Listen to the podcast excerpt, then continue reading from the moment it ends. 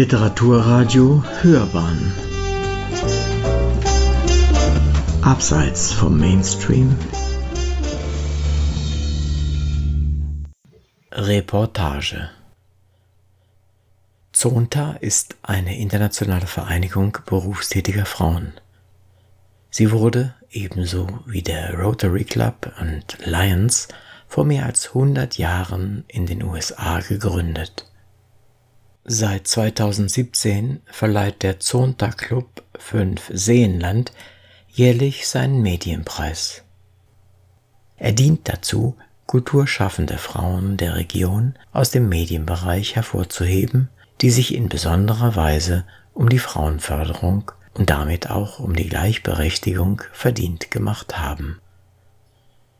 Die Vergabe des Preises für das Jahr 2020 wurde ebenso wie viele andere bedeutende Preise, ins Jahr 2021 verschoben. Der Grund war natürlich die Corona-Pandemie. Der Preis 2020 ging an die Historikerin Dr. Ingfield Richardson. Die Verleihung fand in den Räumen des Café Luipold in München statt. Genauer gesagt im ehemaligen Prinzensaal des Münchner Herrenclubs. Der besondere Bezug dieses Raums zu den Arbeiten von Frau Dr. Richardson wird von ihr während der Verleihung erklärt. Die Vergabe des Preises nahmen die Vorsitzende des Zonta Club Fünf Seenland, Dr. Charlotte von Bodelschwing sowie Frau Dr. Lee Binder-Weberg vor. Hören Sie nun die Laudatio, die Preisvergabe sowie im Anschluss ein kurzes Interview mit der Preisträgerin.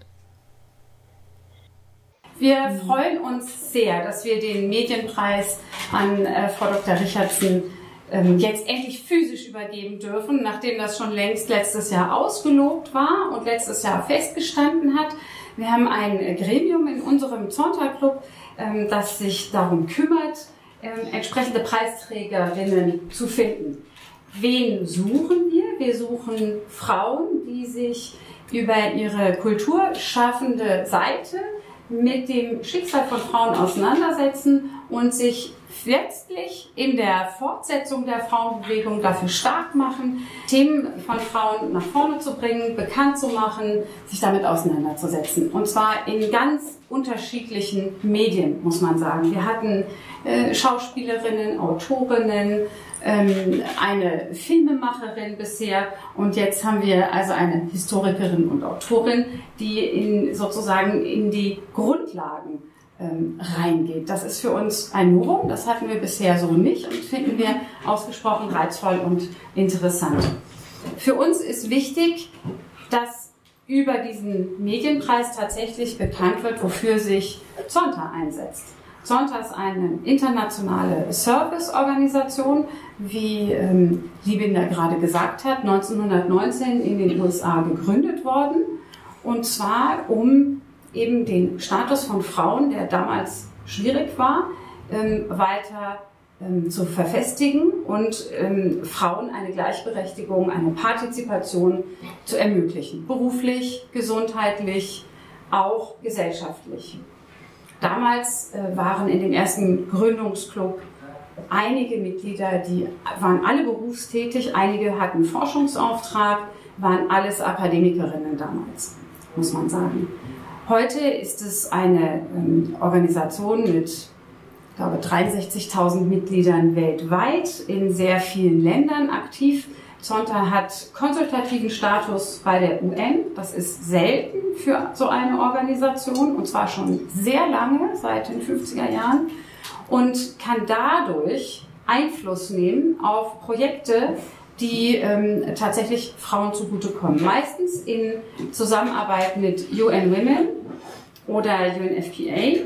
Und darüber werden alle zwei Jahre bei der großen Weltversammlung Projekte gewählt, die unterstützt werden, mit Millionenbeträgen unterstützt werden, groß unterstützt werden ähm, und die dann wirklich auf verschiedenen Kontinenten, in verschiedenen Gruppierungen Frauen, junge Frauen und Mädchen zugutekommen.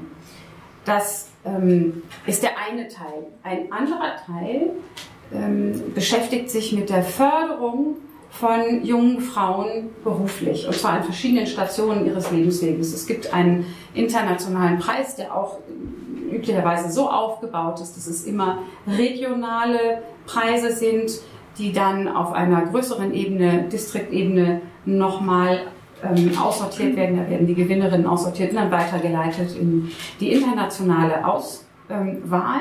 Und dieser eine Preis beschäftigt sich mit jungen Mädchen zwischen 16 und 19, die über das normale Maß hinaus soziales Engagement zeigen, meistens neben ihrem Schulalltag und äh, sich auch einsetzen für äh, ehrenamtliche Zwecke, karitative Zwecke. Das müssen keine mädchenorientierten Projekte sein. Das sind ganz häufig Mädchen, die äh, Schülersprecherinnen sind und gleichzeitig sich in ihren Gemeinden, in den Kirchengemeinden, in verschiedenen Gruppierungen einsetzen, oft auch für Völkerverständigungsthemen.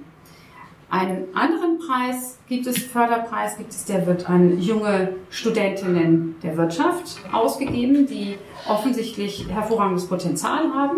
Ab diesen, diesem Preis werden immer auch äh, Referenzschreiben natürlich von den Hochschullehrern ähm, erforderlich sein.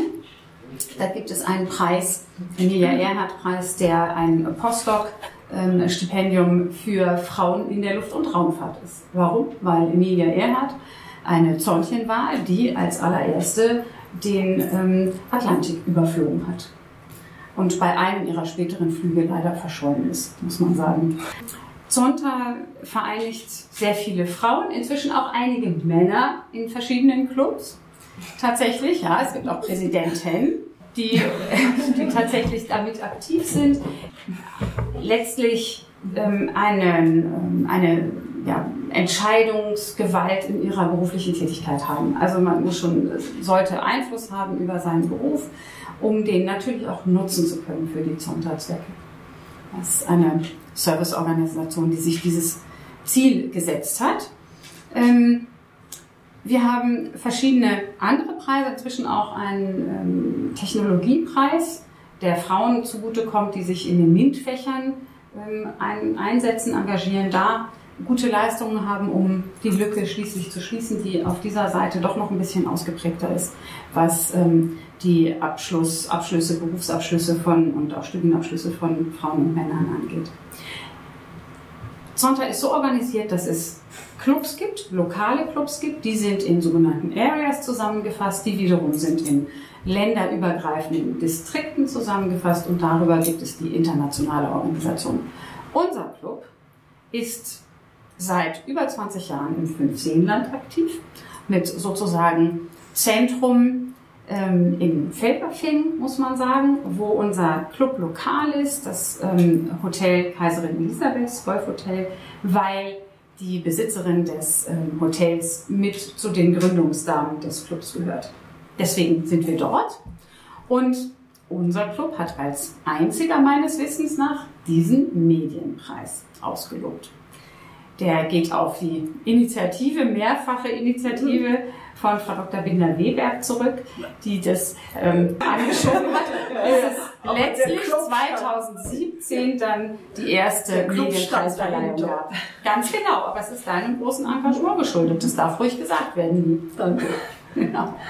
genau. Und wie gesagt, letztes Jahr war die Wahl schon längst auf Frau Dr. Richardson gefallen. Und ähm, in einem, einem unserer vielen virtuellen Clubabende, Novum, ähm, konnte sich Frau Dr. Richardson vorstellen, auch schon äh, vielen Clubmitgliedern ähm, berichten über ihre Arbeit, ihr Engagement. Ähm, ich war leider verhindert und nicht dabei, deswegen freue ich mich besonders, dass wir nach einem langen Telefonat, das wir geführt haben, uns nun heute physisch treffen, muss ich sagen. Und dass endlich ganz Corona-konform die Medienpreisübergabe auch möglich ist und wir unser Foto nachher machen dürfen und Sie die Urkunde bekommen und den mhm. Preis. Warum haben wir Frau Dr. Richardson gewählt? Weil sie sich eben von Anfang an ähm, in ihrer Forschungsarbeit doch mit den ähm, Themen zur Historie der Bedeutung von Frauen auch und ihrem Einfluss hier in München insbesondere befasst hat. Und das ist für uns interessant, wichtig, spannend, ich finde ihren, ihren Lebensweg auch spannend, erst musisch gestartet zu sein, sozusagen, und dann doch in die, in die ähm, schreiben oder in die ja, forschende, historische, schreibende Zunft übergewechselt zu sein. Das finde ich sehr spannend und auch die letztlich die äh, Forschungsaufträge und Lehraufträge, die dabei resultiert sind. Freut mich sehr.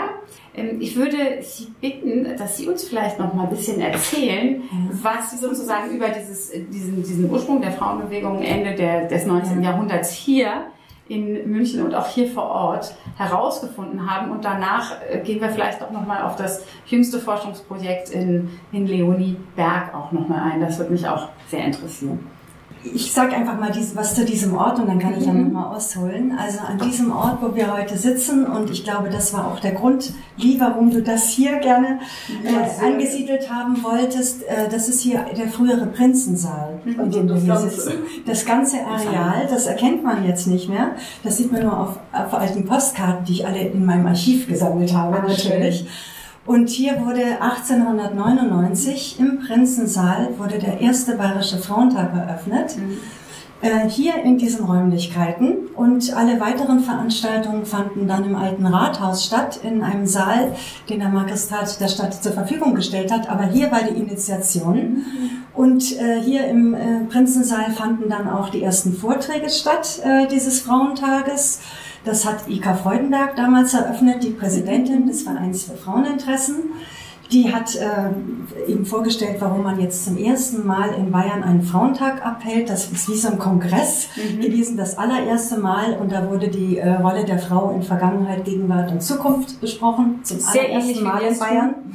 Und aus äh, der Verein für Fraueninteressen, der war federführend dafür zuständig im Verbund mit anderen Clubs hier damals in München, dass aus ganz Bayern, und das ist das Entscheidende, hier alle in München zusammenkamen mhm. und über ihre Rolle geredet haben. Und das hat es vorher so nicht gegeben. Und Ziel war Vernetzung von Frauen. Also so ähnlich wie das Zonta auch hat. Und äh, dann eben auch noch das Aktuelle, dass ähm, ja, sie eigentlich das, für das Gleiche gekämpft haben, für was wir heute noch kämpfen. Bildung, Beruf, Gleichstellung, gleiche Entlohnung, war alles schon Thema 1899 und zum Teil viel progressiver, als das heute geschieht, ja, viel ja. mutiger. Ja. Und das habe ich, damit habe ich mich natürlich intensiv befasst mit den ganzen Akten, Unterlagen und muss sagen, ich bin selber häufig von einem Schock in den nächsten gefallen und dachte, mein Gott, waren die mutig, mhm. wie wenig machen wir eigentlich, habe ich auch über mich selber dann damals am Anfang gedacht, 2010. Und äh, je mehr Nachlässe ich gefunden habe, ähm, die ja auch ab 33 vernichtet worden sind von den Nazis, äh, desto schockierter bin ich geworden. Mhm. Ich habe viele äh, bei den Haushofers gefunden in Andex. Da liegen ganz viele von Frauen und zum Teil auch die letzten Briefe von ihnen vor ihrem Tod, die mich sehr erschüttert haben. Entweder vor 33, viele haben Selbstmord gemacht, äh, viele sind nach Theresienstadt deportiert worden da muss ich auch sagen, ein Großteil äh, der Frauen in der Emanzipationsbewegung in Deutschland und auch in München waren jüdischer Herkunft. Ist zum großen Teil von Frauen jüdischer Herkunft mitgetragen worden, die Emanzipation. Und diese ganzen Nachlässe zu finden, das hat mich natürlich zehn Jahre Forschung gekostet, die ich zum Teil auch alleine finanziert habe auf mein eigenes Risiko, weil da von Institutionen sonst keine Unterstützung kam. Also ich glaube, das war einfach, der, der Anlass war, dass mich diese Briefe so dermaßen erschüttert haben, dass ich dachte, bis jemand anders mal wieder so weit kommt, äh, vielleicht passiert das nie und dann sind die gänzlich vergessen. Mhm. Und dann hing es auch eben damit zusammen, dass ich 2010 einen Nachlass aus der Schweiz bekommen habe, äh, von Nachkommen von Carrie Brachvogel. Mhm. Die hängt jetzt auch gleich wieder hier mit dem Raum zusammen. Und da waren die ganzen Gestapo-Unterlagen drin von, von 42, wie sie deportiert worden ist, aus München, aus der Herzogstraße mhm. nach Theresienstadt. Mhm. Und das habe ich, da habe ich ja damals einen Film gemacht für den BR über sie und da haben wir das dann alles sozusagen dargestellt. Und das war eigentlich die Initiation, dass ich dachte, das ist noch die Spitze eines Eisberges. Jetzt muss ich das machen, wenn ich alles gefunden habe, die Nachlässe. Und äh, die haben das dann einfach zugelassen, ähm, die Frauenbewegung nochmal neu nachzuzeichnen und die Nachlässe habe ich dann, also vier Stück in die Monazensia äh, gebracht, von Gary Brachvogel, von Marie Haushofer, mhm. die hat sich umgebracht, mhm. von Emma Merck, ähm, die ist hier auch gestorben in München und dann noch von dem Max Haushofer, der war ein Mann, der hier ganz wichtig war in der Münchner Frauenbewegung, Schriftsteller und mhm. Volkswirtschaftler. mich, mich würde wahnsinnig interessieren, ähm, das ist ja damals auch in einer Ausstellung und in dem Film gefördert worden. Zwei Filme, genau. Ja, ist es Ihrer Einschätzung nach ähm, nachhaltig gewesen? Also oder ist das dann, ist das Interesse, ist das kulturelle Interesse, das politische Interesse nicht wieder abgeebbt? Äh, eigentlich nicht, sondern das ist eigentlich raketenartig oben gegangen, würde ich sagen. Also der Carrie Brachvogel-Film, der kam 2013. Der hatte eine sehr hohe Quote, hat mir der Redakteur gesagt. Und danach haben wir dann gleich den nächsten Film gemacht über die Haushofers. Der ist auch, äh, hatte auch eine sehr hohe Quote. Und dann habe ich ja, äh, wusste ich ja schon, ich habe parallel dazu auch die Bücher neu herausgegeben von Carrie Brachvogel im Auftrag äh, der Monazensia von mhm. Frau Torek der früheren Leiterin der Monacensia. Dann habe ich damals mit ihr schon abgesprochen, 2010 äh, hatte sie schon zu mir gesagt, wir machen dann später eine Ausstellung, eine große. Und das sollte erst nur Kaligrafvogel sein. Aber nachdem ich dann alles gefunden habe, haben, haben, wir dann gesagt, wir machen eine große Ausstellung, mhm. Evas Töchter ja. 2018.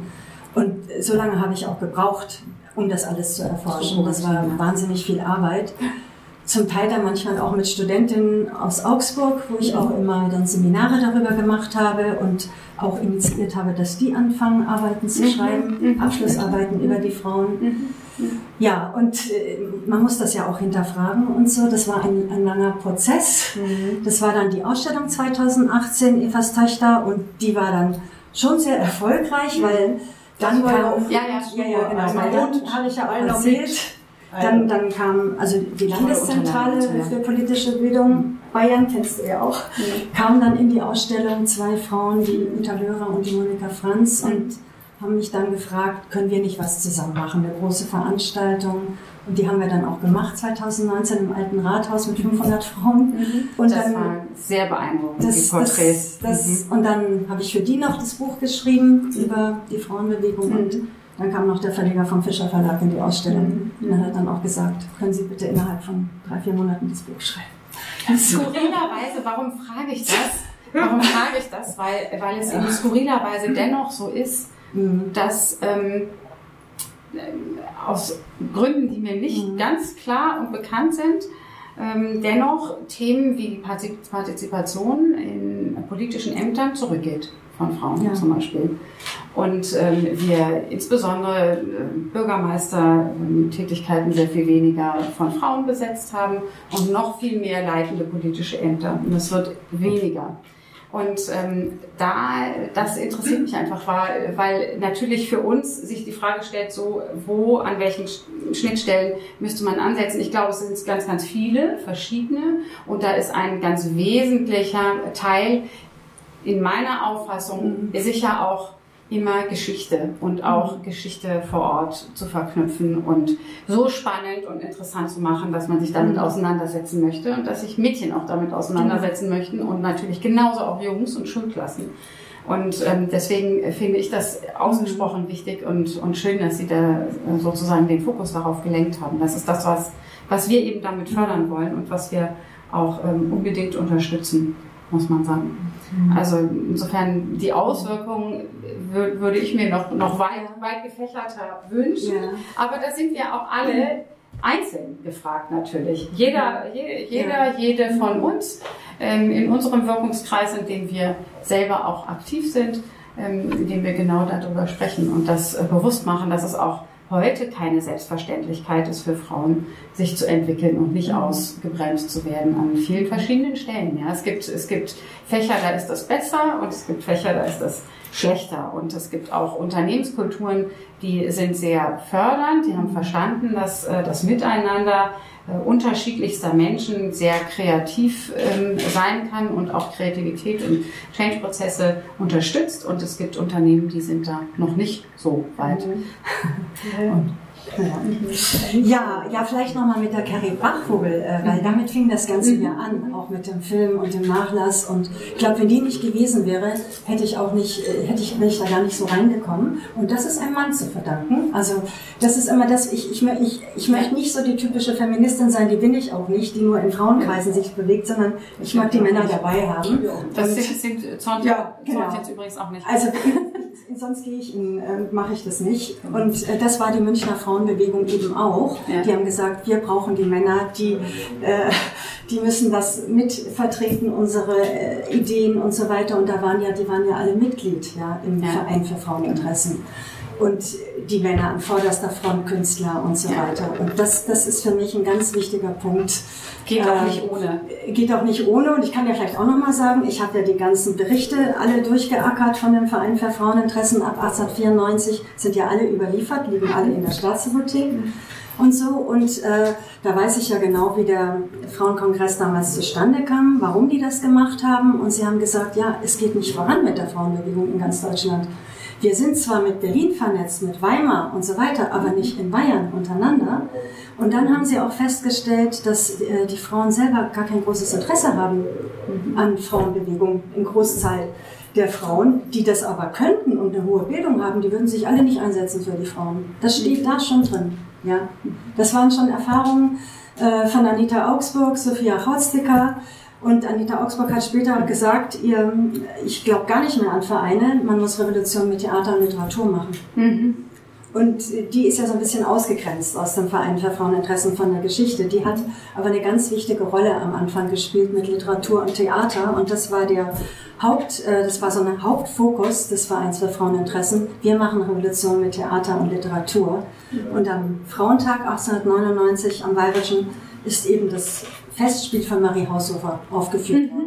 Mhm. Sollte erst im Bayerischen Hof aufgeführt worden, dann gab es da eine Brand, äh, so ein Brandding, wo das nicht ging, und dann haben sie es im katholischen Casino an den Pinakotheken aufgeführt. Mhm. Und da haben sie vorgeführt, die Frau durch die ganzen Jahrhunderte, die Rollen, Dienerin, Sklavin, immer die Männer äh, am Retten, ja, und dann zum Schluss treten dann die Münchnerinnen auf und die sagen so, jetzt ist mal Schluss mit Mutterrolle. Wir bestimmen jetzt mal das nächste Jahrhundert mit zu 50 Prozent als Wissenschaftlerin, Schriftstellerin. Mhm. Und jetzt verabschiedet euch mal mit eurer üblichen Rolle als Liebende und Mutter. Ja.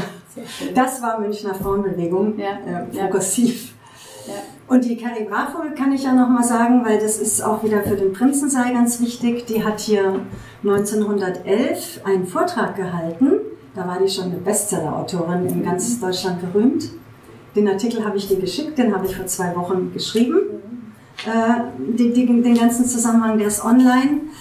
Und äh, da hat sie hier einen Vortrag gehalten, der hieß Hebbel, das ist ein Dichter, Friedrich Hebbel, und die moderne Frau.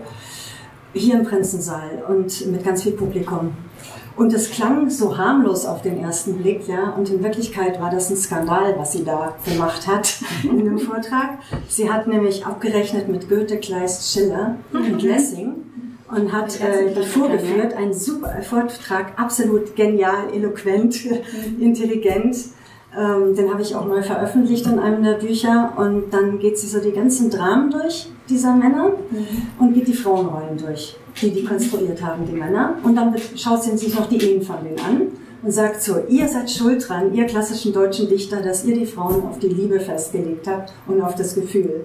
Das ist, ihr habt diese Frauenrolle so für die Frauen in Deutschland initiiert.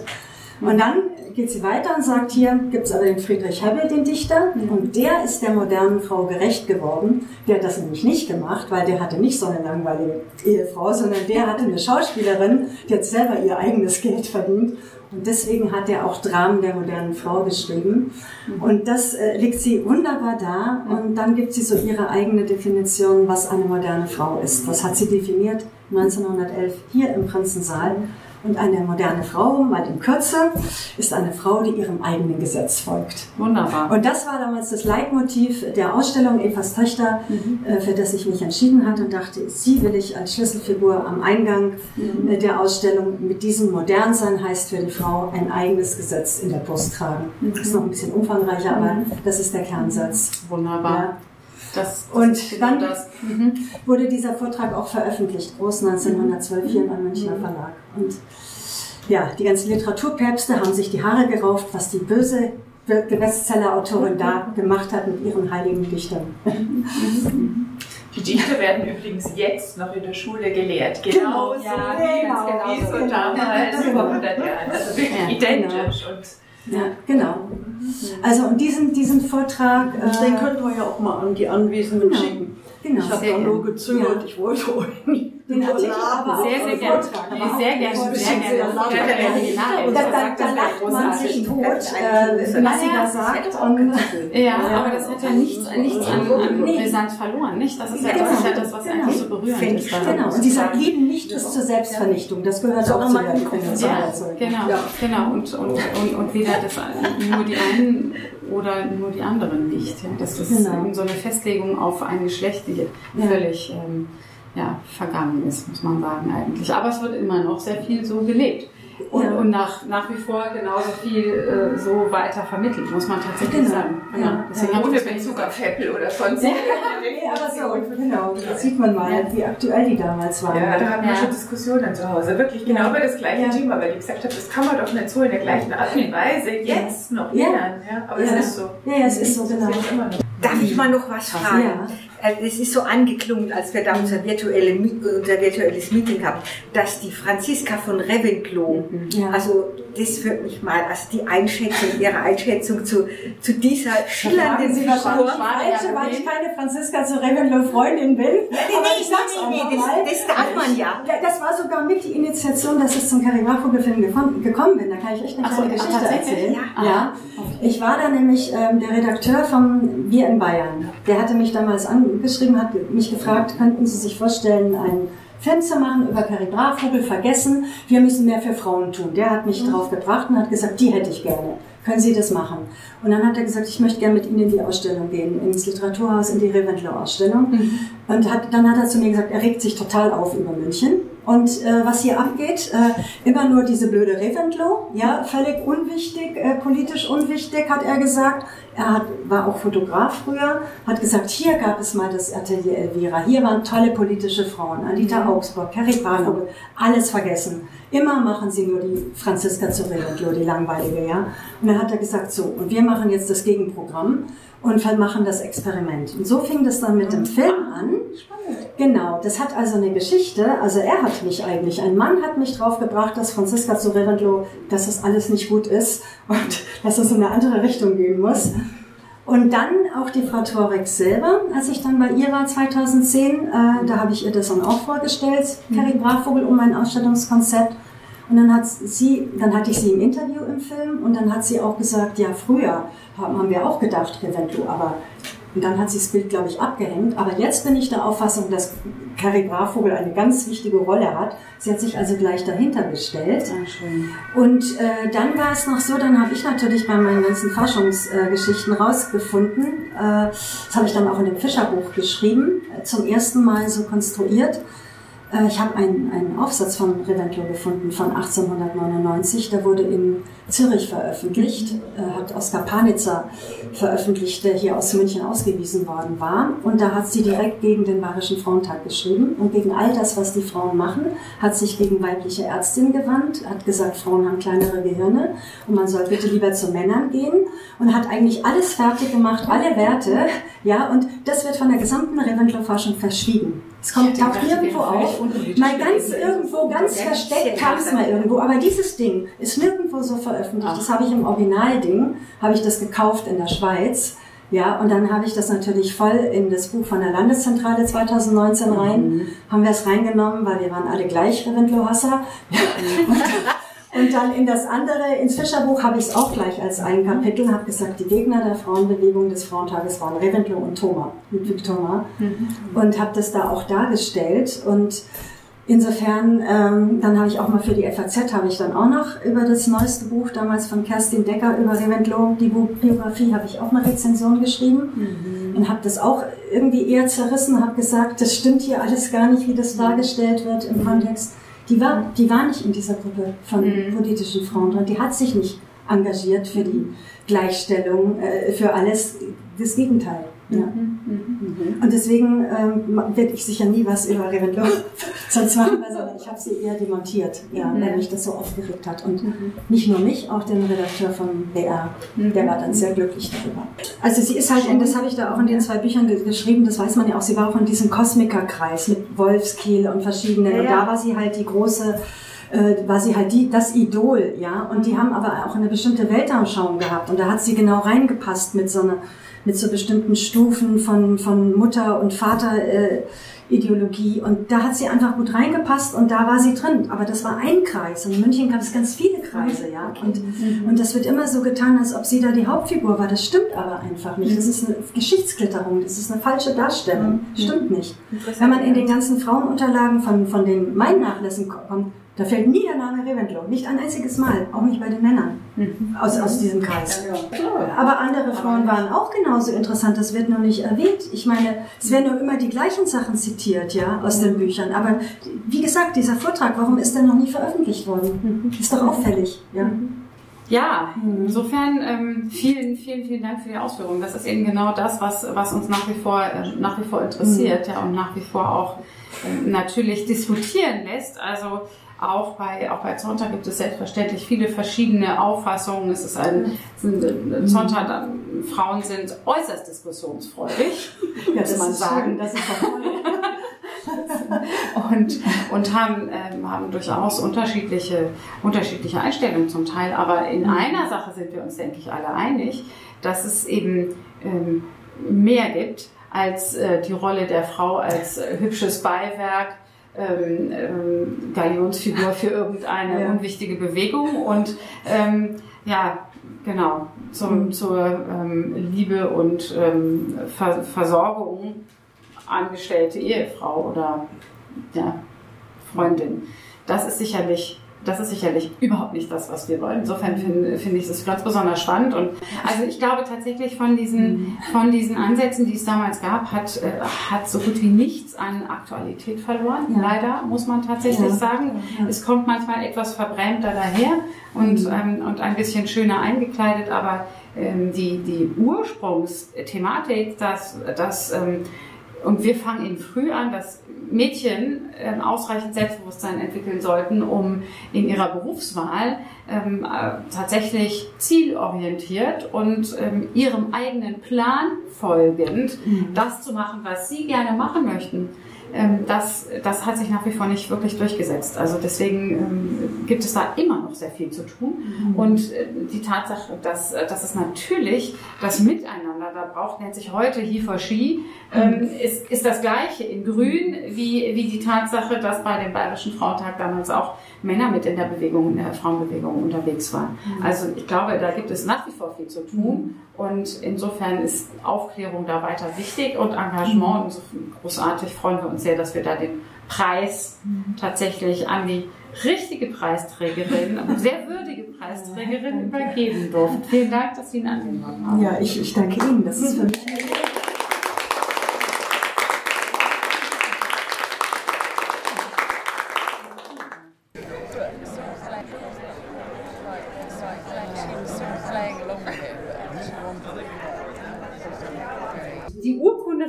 wir für die herausragende Leistung von äh, Frau Dr. Ingrid Richardson im Rahmen Literatur- und Kulturwissenschaften und haben zusätzlich einen Preis, den Frau Dr. Binder-Weberg entworfen hat, eine Brosche. Und da wolltest du jetzt noch mal ein paar Dinge dazu sagen, was er versinnbildlicht. Bei großen Ehrungen und Preisverleihen gibt's ja immer also einen Oscar oder ein Bambi oder ein Golden Globe.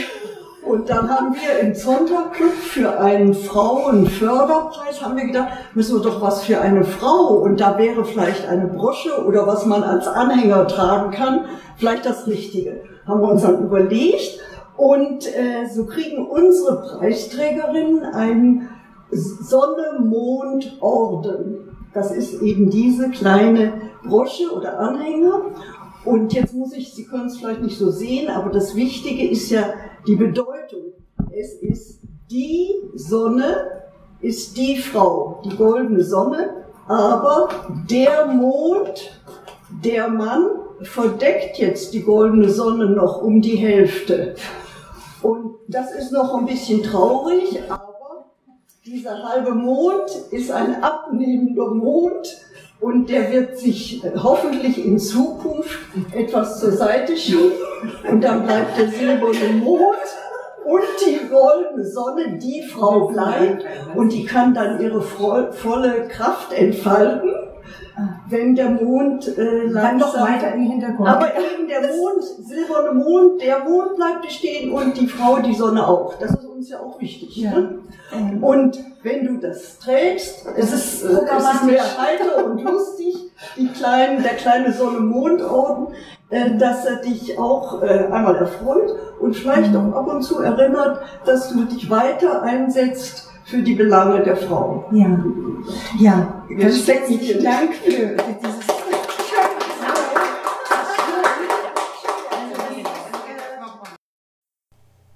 Sie hörten die Verleihung des Medienpreises des Zunter 5 Seenland Clubs im Münchner Herrenclub an Ingfield Richardson.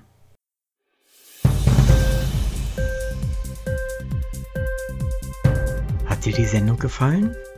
Literatur pur, ja, das sind wir. Natürlich auch als Podcast. Hier kannst du unsere Podcasts hören. Anchor, Spotify, Apple Podcast, iTunes, Google Podcasts, radio.de und viele andere mehr.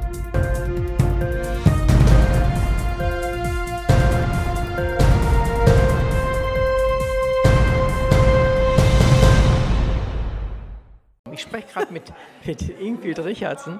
Die hat gerade einen Preis gewonnen, den Sonntagpreis gewonnen. Und die Preisverleihung war sehr schön. Und ich frage Sie jetzt, wir sind in, übrigens in den Räumlichkeiten des Münchner Herrenclubs, was auch nicht selbstverständlich ist. Also insgesamt ein schöner Rahmen für diesen Preis. Ingfield, wie fühlst du dich jetzt mit diesem Preis? Ja, ich fühle mich ganz wunderbar, ganz wunderbar geehrt, muss ich sagen, von diesem tollen Zonta vom Seenland International. Das ist mir sehr wichtig, das Internationale, auch was Frauenforschung angeht. Und ich finde es ganz wunderbar, dass ich diesen Preis hier im Münchner Herrenclub kriege, der natürlich äh, sehr historisch ist, wo 1899 in dem Prinzensaal, dem heutigen Herrenclub, der erste Bayerische Frauentag eröffnet wurde, mit Werten, für die ich eben auch einstehe, Bildung, äh, Gleichstellung, Gleich gleich, gleiche Bezahlung und äh, dass das diese Münchner Frauen hier vertreten haben, über die ich alles geforscht habe. Und äh, das ist für mich jetzt eigentlich schon etwas ganz Tolles, dass ich diese Frauen erinnere, über sie geschrieben habe und dass ich dann hier an diesem Ort, wo sie den Bayerischen Frauentag eröffnet haben, dann auch diesen Preis bekommen habe. Und ähm, ja, dieser Münchner Herrenclub, der ist ganz wunderbar heute. Und ich finde es auch so toll, dass er so aufgeschlossen ist für die Übergabe eines ähm, Preises an Frauen. Und auch die Frauen, die hier alle anwesend sind heute, alle promovierte Frauen, sehr, ähm, ja, alle, alle Vorreiterinnen in ihren Berufen. Das finde ich natürlich auch toll, wie sie die Welt mitbestimmen und verändern worüber ich ja auch ein Buch geschrieben habe, wie Frauen die Welt veränderten. Und solche Frauen sind jetzt hier heute auch anwesend und das finde ich natürlich wunderbar. Ich habe eine tolle Urkunde erhalten. Ähm, da steht dann drauf äh, Urkunde für Filme, Ausstellungen, Bücher. Das finde ich natürlich wunderbar und ich habe ein wunderschönes Schmuckstück erhalten. Das ist gestaltet worden äh, von einer der äh, Mitgliederfrauen hier von Dr. Lee Binder-Wahlberg. Die hat sich das Programm dramatisch ausgedacht, eine Sonne und ein Mond und ähm, hat das auch gerade erklärt, dass der Mond noch zum Teil die Sonne verdeckt und den Mann repräsentiert und dass sie sich doch wünscht, dass die Sonne noch mehr zum Tragen kommt und die Männer vielleicht noch etwas in den Hintergrund treten und die Frauen noch mehr in den Vordergrund. So habe ich das verstanden. Ja, und das ist ein wunderbares Schmuckstück. Und nachdem ich eine große Schmuckanhängerin bin und mich ständig mit Schmuck behänge, an Fingern und überall, wo es geht, äh, finde ich das natürlich wunderbar, dass ich jetzt ein so tolles Schmuckstück vom Zonta 15 International habe, der mich täglich an meine Pflicht erinnert, die Frauen weiter mit voranzubringen und auch weiter mit meiner Forschung zu machen und daran zu glauben, dass Frauen mit zu 50 Prozent die Welt bestimmen. Ingrid, aber es ist ja auch äh, mit einem Geldpreis verbunden, mit den mit 1000 Euro. Ich denke mal, das ist äh, sekundär, aber gebrauchen ja. kann man das Geld doch immer. Ja, natürlich. Davon werde ich mir mal schnell einen Laptop kaufen, weil ich ja auch viel immer unterwegs bin. Ähm, ein MacBook Air, das ist sehr leicht und ich muss ja auch immer unterwegs schreiben oder schreibe viel, was mir so einfällt und dann hat das doch etwas Bestand. Das ja, es ist super. Also ich meine, so eine, so eine direkte Anwendung ist doch, ist ja. doch äh, wunderbar und sicherlich auch gewünscht ja. von den Preisträgern. Meinst du, dass dir dieser Preis jetzt auch, hm, wie soll ich sagen, äh, unter die Arme greift, dort, wo du vielleicht noch nicht so gut vorwärts kommst. Also in, in ich nenne es mal so Männerdomänen oder sowas. Ja, ich, ich, das weiß ich nicht so recht. Ich muss sagen, dass eigentlich sehr viele Männer mich unterstützt haben bei meinen Frauenforschung in den letzten zehn Jahren.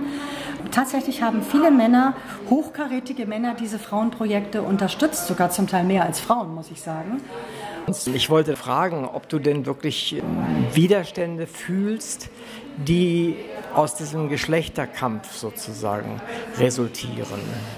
Ja, schon. Das, also ich muss schon sagen, das war ein harter Kampf, zehn Jahre Frauenforschung. Äh, den habe ich zum Teil selber finanziert, auf eigenes Risiko, äh, mit sehr vielen Hürden, äh, die ich da, denen ich da entgegentreten musste. Ich weiß nicht so recht. Ich hoffe schon, dass dieser Preis mir da hilft, weil er mich natürlich ermutigt, weil er dann auch, weil ich jetzt sehe, dass viele andere Frauen hinter mir stehen, weil das ein international ausgerichteter Club, Club ist, was ich sehr toll finde länderübergreifend. Und natürlich hilft einem das, wenn andere Frauen um einen herum sind, die das ähnlich sehen, weil ich auch viel anderes erlebt habe, Negatives von, von Frauen. Insofern bin ich jetzt sehr froh, in einem Kreis von Frauen zu sein, die die Dinge ähnlich sehen wie ich. Und äh, wo nicht Neid oder so etwas da ist, was ich auch viel erfahren habe in den letzten Jahren, was mich auch sehr demotiviert hat von, von Frauen aus, muss ich sagen. Und äh, also ich muss eigentlich pro Männer sprechen, weil ich habe sehr viel Positives von Männern erfahren. Gerade Männer haben die Frauenprojekte unterstützt, sei es jetzt vom Bayerischen Rundfunk, äh, sei es jetzt von der Uni Augsburg, der Professor Wolf oder der Professor Fromm von der Arbeitsstelle für Literatur in Bayern. Oder du vom Literaturradio Hörband, die du mich begleitest, oder Karl Engleitner von der Bayerischen Einigung. Es waren Großteil Männer, äh, die die Frauen, die gesagt haben, hier, ihr müsst Frauenforschung machen. Äh, wir unterstützen euch. Ja. Wunderbar, vielen Dank. Ich will dich gar nicht weiter aufhalten. Begib dich wieder zu den anderen Damen und hab noch einen schönen Abend. Ja, vielen Dank. Vielen Dank. Vielen Dank dir.